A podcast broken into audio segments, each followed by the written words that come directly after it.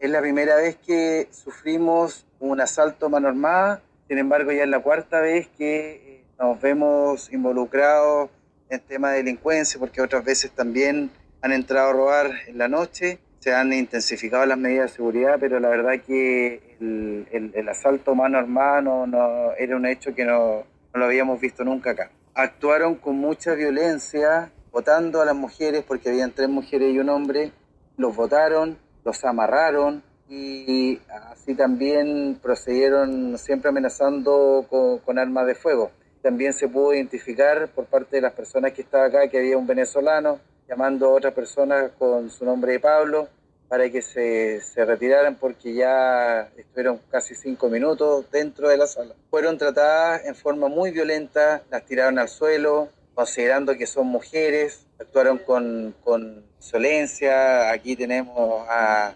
mamá que mayor de edad y a ella la empujaron, la tiraron a una escalera, la revisaron. Entonces realmente fue un, un acto vandálico con mucha violencia, una situación que, reitero, no se había dado